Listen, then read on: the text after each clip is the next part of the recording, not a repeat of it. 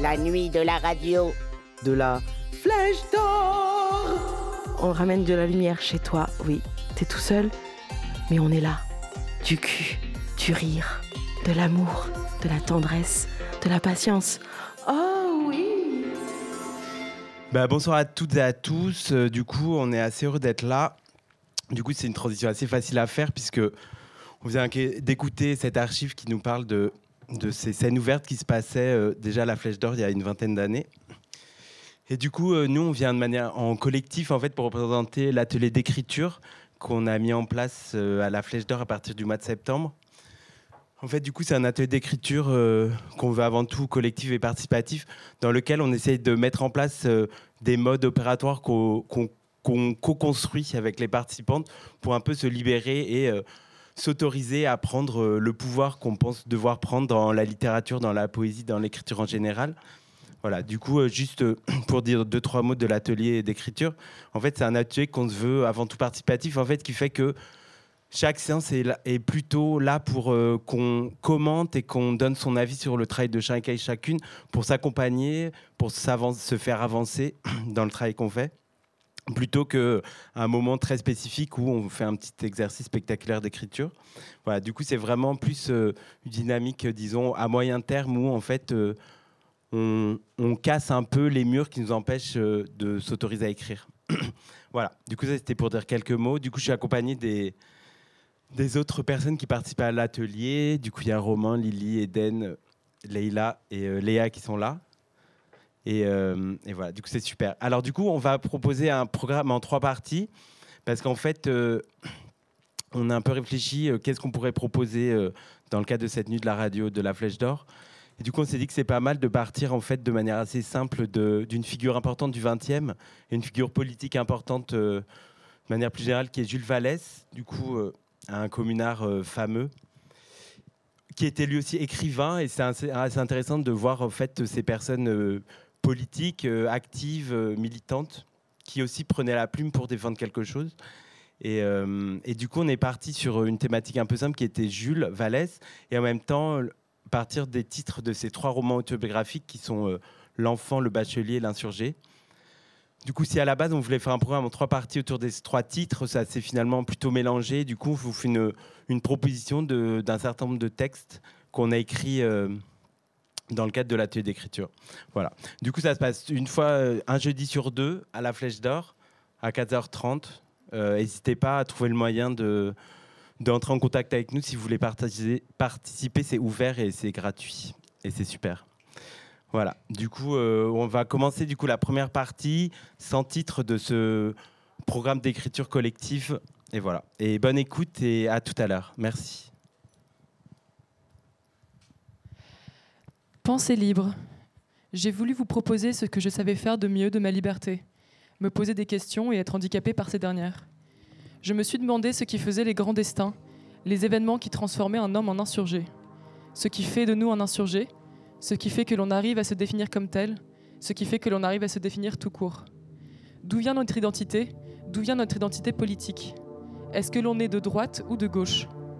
Mon père a toujours dit, en citant lui-même un, autre homme blanc aux idées discutables, que c'est naturel d'être de gauche à 20 ans et de droite à 50. J'ai peur qu'il ait raison, bien qu'il ait eu tort sur presque tout le reste. Il semblerait que certains caractères se forgent très tôt dans l'enfance, une recette gardée secret industriel mélangeant biologie, génétique, construction sociale et événements traumatiques, fut de la relation millénaire entre la nature et la culture. Ma sœur a toujours été forte à l'école. Elle était travailleuse et disciplinée. Elle était sportive, compé- compétitrice, ambitieuse. Maintenant, elle est propriétaire d'une maison, cadre en CDI à la redoute, paxée à ce qui sera sûrement le père de ses enfants. Elle vote à droite. Quant à moi, je pense que je suis juste triste de naissance. Une tristesse livrée avec tous ces plaisirs mélancoliques qui en découlent. Un sens de l'observation et de l'analyse, une appétence pour l'humour, pour la beauté et la laideur, une sensibilité pour la condition humaine, qui n'est pas dénuée d'une certaine approche narcissique assumée. Je suis triste, donc je pense que les autres le sont aussi, alors je suis triste pour eux. Du coup, je pense que je suis de gauche. Du moins, c'est le milieu auquel j'appartiens. C'est facile d'être de gauche quand on est des créatifs provenant de familles privilégiées, ou du moins pas défavorisées.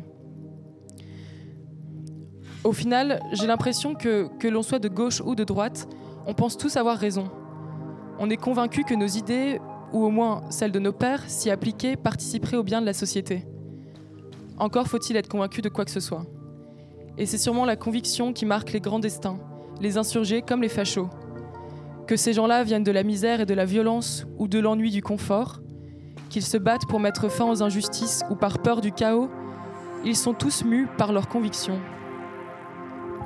Je réalise qu'à 24 ans, j'ai passé ma vie à chercher à définir les choses et les gens, à réfléchir sur leurs sources et origines, à m'accrocher à des systèmes de catégorisation des humains, par l'astrologie ou les tests de psychologie, alors que j'arrive difficilement à me définir moi-même, en tant que femme, que photographe, en tant que petite amie ou en tant que militante de gauche. Installée bien confortablement dans le confort de ma passivité amusée, j'observe les grands destins de loin, je questionne leur origine, là où il faudrait sûrement mettre ces questionnements de côté et faire partie active du changement. Je suis mort. Un jour, j'ai été vivant. Je n'ai jamais aimé. Je n'ai jamais eu confiance en l'être humain de mon vivant. Mort, je n'ai plus peur. Plus rien à perdre. La mort est un jardin de délices.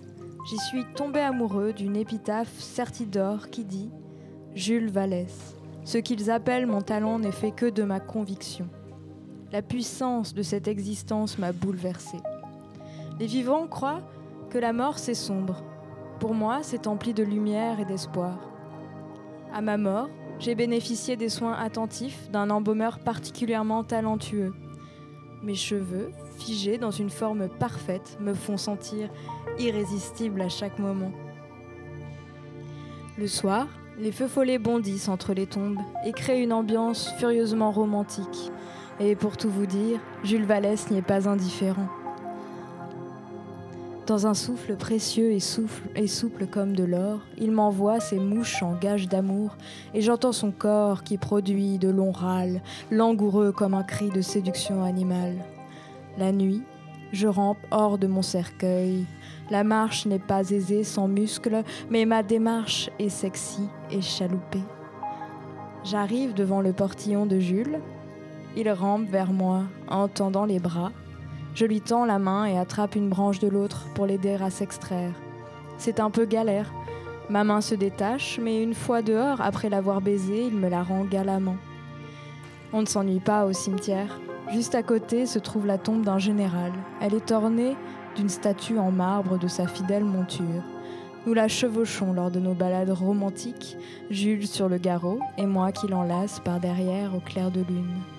Ensuite, allongé sur la pierre, nous baisons sur sa tombe. Il ne reste plus de langue. Quelques dents éparses s'enfoncent dans les chairs avariées et délicieuses. Les orifices se sont multipliés. Après avoir joui l'un de l'autre dans la brume matinale enveloppant nos ébats, nous rentrons à l'aube pour l'éternel repos.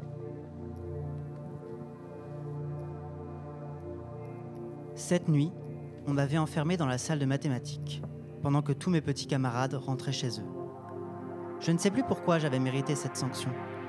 C'était parfois difficile de savoir si je prenais pour la mauvaise humeur d'un professeur ou pour une faute que j'avais commise. J'étais le bouc émissaire. En me chargeant le dos, on parvenait à mettre au pas l'engeance juvénile. J'encaissais tout le jour les brimades et les persécutions. Et rentrant le soir, mes parents prenaient soin de parachever l'ouvrage, comme on attendrait la viande. Je subissais si bien la douleur que je finis par incarner à la perfection leur délinquance fantasmée. Malgré la férocité de mon traitement quotidien, cette nouvelle punition m'apparaissait d'un sadisme troublant. Enfermé toute une nuit dans une salle de classe, la faim au ventre, et privé du confort tout relatif de mon foyer. Pour ne pas céder à la panique, j'entrepris de visiter ma cellule, en quête de quelque chose disposé à me divertir. L'habitude que l'école avait ancrée en moi m'amena à porter instinctivement mon attention sur les étagères remplies de livres qui garnissait le fond de la pièce. Je parcourais la tranche de chaque livre du bout de mes doigts. Les battements de mon cœur accélérèrent au contact d'une couverture de cuir. Je délouvrais l'ouvrage. Pris d'une irrésistible passion, je manipulais délicatement les pages jaunies comme on caresse une fleur. Je les portais à mon nez. L'odeur forte de la colle était enivrante, entêtante. Je passais de longues minutes, les yeux fermés, à contempler la sérénité de l'instant et poursuivant la communion de mon cœur et du mystérieux livre, je posais mon regard sur ces lignes. La lecture était si prenante que je mis longtemps à m'apercevoir que le texte était rédigé dans une langue qui m'était tout à fait étrangère. Il me semblait lire avec mon âme, plus vite et plus précisément qu'avec ma tête. Mon esprit d'enfant ne comprenait pas à quel point tout ceci était terrifiant. J'étais porté par l'extase de cette rencontre extraordinaire. Le livre racontait à peu près comme suit. Les nuages gris qui planaient dans le ciel laissaient présager un orage. Mais en lieu et place du tumulte de la mer, c'est la maladie qui frappa l'augure ce jour de mai 1738. L'équipage du navire avait commencé à délirer, pris d'une fièvre inexplicable. Le capitaine, un certain William Defoe, était cloué au lit, le corps brûlant. Il ne tarderait pas à en succomber. Décision fut prise de trouver un nouveau capitaine. Alors, les choses prirent une tournure tout à fait spectaculaire. On choisit à l'unanimité une jeune femme du nom de Dutch Cattern. On se mit à genoux, on se prosterna. La jeune Dutch, malgré elle, devint l'idole d'une religion, sibylline et ancestrale, dont l'existence était dissimulée depuis des temps immémoriaux. L'équipage entier accomplissait une funeste besogne, deux fois par jour. Un rituel effroyable de violence et de douleur. On donnait son sang, on donnait sa chair, on se châtiait jusqu'à l'agonie. Aucun sacrifice ne fut épargné. À la fin de cette furie, lorsque la lumière vint chasser les ténèbres, Dutch peignait, seule et vivante, dans une mare de mort. On raconte que dans les mers du Pacifique, tout près de la côte ouest états-unienne, on pourrait apercevoir, les nuits sans lune, un navire en feu, voguant sur les eaux, comme investi des flammes de l'enfer, provoquant chez ceux qui l'auraient vu une terreur insondable. Je refermais le livre à la dernière page, le cœur tremblant. Et si rien ne semblait réellement changer dans la salle de classe, je percevais en réminiscence les clés du savoir qui venaient de m'être prodiguées. Le soleil s'était levé, j'entendais le tintement du métal et des pas venant m'ouvrir, et la trace et la peur ne me quitteraient jamais plus. J'ai commencé ma journée en rendant mon dîner de la veille au pied de mon lit. Ça s'est passé très naturellement, tout est sorti tout seul. C'est comme si une valve s'était ouverte dans mon œsophage et la gravité a fini le travail entre mes lèvres et le sol. Ce qui m'angoisse, c'est que je ne reconnais absolument rien de ce que j'ai mangé hier soir. Je me souviens très bien d'avoir vu dans mon assiette du riz blanc et des lentilles corail, mais ça, ça ce n'est pas du tout ça. Je ne connais pas les choses au pied de mon lit. C'est tout gélatineux et tremblant comme des grumeaux d'un autre monde. On dirait presque qu'ils respirent. La flaque a grandi. J'ai vomi qu'une fois pourtant, mais la flaque a grandi et je peux la voir s'étendre et s'étendre encore. Merde alors, je crois que je suis vraiment malade. Et il y a tellement de choses que je voulais faire aujourd'hui, comme aller au travail et passer voir ma mère, et je ne pourrais pas parce que je suis malade et que j'ai un tapis de gerbes qui envahit mon espace vital. Au milieu de la chambre, les grumeaux bouillonnent et grandissent, et je pense que ma tête a fini de mourir parce qu'ils s'élèvent en une masse suintante et organique. C'est une masse solide, grotesque, aussi grande que la chambre.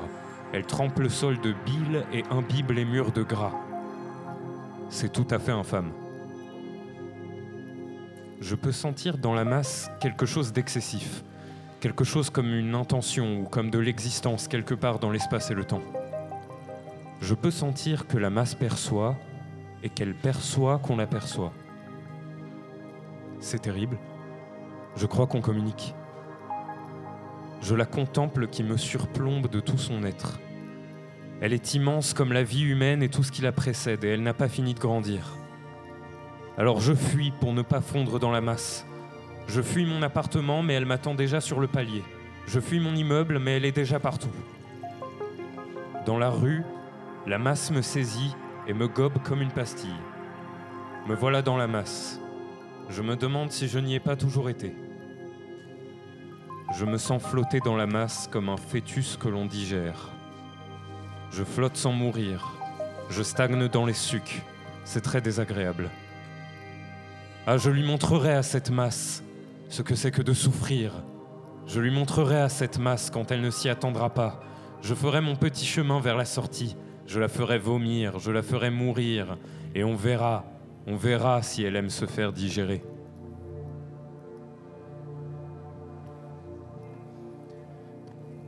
Tic, tac, tic, tac. Tic, tac, tic, tac. C'est l'heure. C'est bientôt l'heure. Tic, tac, tic, tac. Tic, tac, tic. On se met en cercle, main sur épaule, front contre front, sueur avec sueur.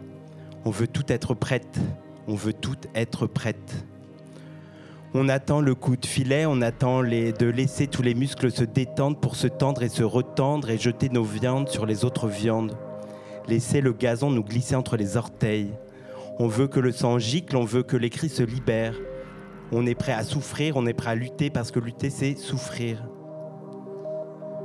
Pause. Pause pour réfléchir. Pause pour regarder, pour se regarder dans les yeux et en dehors de l'hétéropatriarcalité. Alors ça fait boum, on se voit pour de vrai. Alors conclusion. De la mêlée, de la mêlée, nous voulons autre chose. De la mêlée, nous ferons autre chose. Le mur devant nous n'est plus ennemi. Le mur devant nous n'est plus rien sinon celui qui dissimule la vraie menace à abattre. Et quand, désormais, le sang circule de bouche en bouche comme dans un seul cœur, la mêlée devient armée. Et nous, nous, nous devenons un organe, nous devenons paire de jambes, nous devenons une multitude de cerveaux qui s'agglomèrent, nous devenons un cri, nous devenons insurgés. Remplis de la colère des justes, de la colère de nous, de la colère des vestiaires désertés, de la colère d'un but facile mais raté, de la colère d'une tribu endeuillée, de la colère contre un arbitre corrompu, de la colère contre une douche sans érotisme, de la colère contre le prix de la bière à la pause, de la colère contre la joie typhosite en transformée en dollars, de la colère contre les retransmissions sur le câble, de la colère contre le capitalisme qui s'étale sur les maillots. Le ballon fuse vers le ciel et ne retombe pas. On le sait que trop que le ballon, on pourra l'attendre longtemps. Alors plutôt que de regarder en l'air, mieux vaut mettre le feu au stade.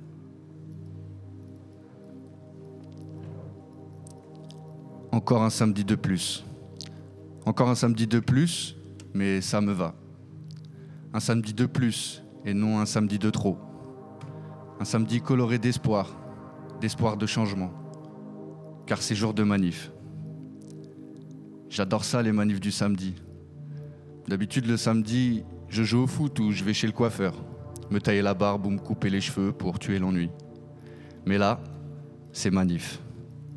C'est le jour où moi et les autres, les autres et moi, sortons nous exprimer, nous rencontrer, nous confronter. Nous confronter ensemble, les uns face aux autres. Et aussi, inexorablement, nous confronter aux débiles gardiens du pouvoir, aux forces de l'ordre, ceux qui se nomment police, gendarmes mobiles, braves, baqueux, sûreté, CRS. La liste est encore longue de ces robots humains uniformes, déshumanisés en faction. J'admets que de les voir à chacune de nos marches m'irrite un peu. Un peu, voire beaucoup même. Cela provoque chez moi, dans ma tête, dans mes tripes, dans mes veines, dans mon corps, une montée quasi incontrôlable de tension, de rage et d'énervement. J'essaie pourtant, tant bien que mal, de me contenir, de me contrôler, au risque sinon de me retrouver malgré moi dans leurs bras, dans leur vaisseau, dans leur maison, puis dans leur théâtre jugeur et enfin dans leur cachot. Il y a même d'autres possibilités qui pourraient arriver, bien plus sombres et dramatiques. C'est que je puisse être blessé, mutilé, ou même pire, que je me retrouve mort, étalé sur le sol, gisant sans plus aucun mouvement, plus aucun souffle, totalement ratatiné par leurs coups, leurs multiples coups qu'ils s'autoriseraient de diverses façons à m'infliger. Leurs coups de tonfa, de gants coqués, de boucliers, le coup de feu de leur putain d'LBD, ou sous l'explosion d'une grenade assourdissante ou de désencerclement que l'un de ces trous de balles masqués aurait envoyé à l'aveuglette, juste histoire de faire mouche. Gros bâtard. Cela m'effraie, mais pas toujours. Il arrive parfois que mon corps prenne le pas sur ma réflexion et décide d'agir. À ce moment-là, je ressens la sensation du danger s'installer. Elle est présente sans pour autant m'investir totalement, loin de là. Cette sensation est incontrôlable et furtive. Elle agit en moi comme une drogue, une drogue venue d'ailleurs. Par ses effets, j'oublie alors l'espace-temps. Mon rythme cardiaque s'accélère. Ma force semble être décuplée. Elle sollicite aussi principalement deux de mes cinq sens nécessaires à ma survie de l'instant, ma vue et mon ouïe. Elle m'envoie imparablement des shoots d'adrénaline qui me font trembler les membres lorsqu'un temps d'accalmie survient. Puis je respire et me demande alors, que m'arrive-t-il? Qu'est-ce qu'il me prend? À ces deux questions, la réponse est évidente. Je suis vivant. Vivant de moi, vivant de nous, vivant de cette envie commune et solidaire d'anéantir cet implacable système dans lequel je suis prisonnier pour laisser place à un monde juste. Alors oui, aujourd'hui c'est samedi. C'est encore un samedi.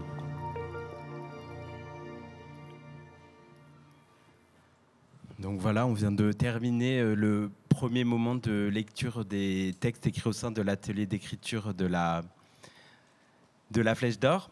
Voilà, du coup c'était super. Du coup, euh, en suivant, et du coup c'est la transition presque facile parce que après le texte de Romain qu'on vient d'écouter, euh, on va écouter un sujet sur, qui a été fait cet après-midi sur la marche contre les violences policières qui a eu lieu à Paris, donc en ce samedi. Reportage, enfin, son récolté en tout cas par Arthur et Marina, et suivra en fait une chanson de Manu Dibango, dont j'ai oublié le titre. Voilà.